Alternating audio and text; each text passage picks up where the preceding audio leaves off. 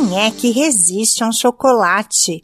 Em barra, bombom, cobertura e até no leite quente, o alimento é um dos preferidos quando se fala em doces.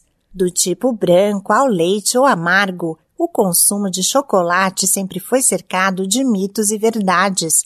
Mas será que além de gostoso, o chocolate também faz bem para a saúde? Olá, eu sou a Sig Aikmaier e no Saúde e Bem-Estar de hoje converso com a nutricionista Aline Sarzi sobre o consumo do chocolate. Ela explica que existem diversos tipos de chocolate no mercado e que cada um tem uma composição. O chocolate branco. Ele possui na lista de ingredientes açúcar, leite, manteiga de cacau e gordura vegetal. Então, ele não tem cacau na sua composição, sendo um dos mais gordurosos.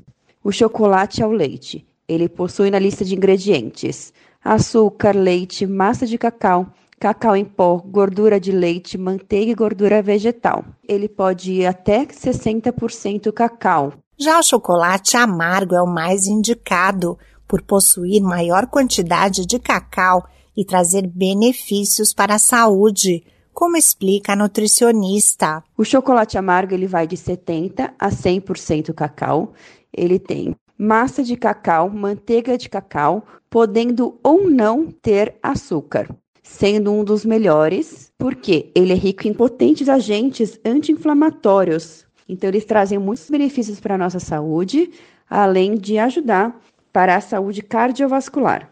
E para os chocolatras de plantão, a boa notícia: o consumo pode ser diário, desde que com acompanhamento. O chocolate amargo ele é rico em compostos bioativos como flavonoide, antioxidantes. Então ele pode sim estar na sua alimentação diária, dentro de um plano alimentar calculado por uma nutricionista. Dia 7 de julho é o Dia Mundial do Chocolate.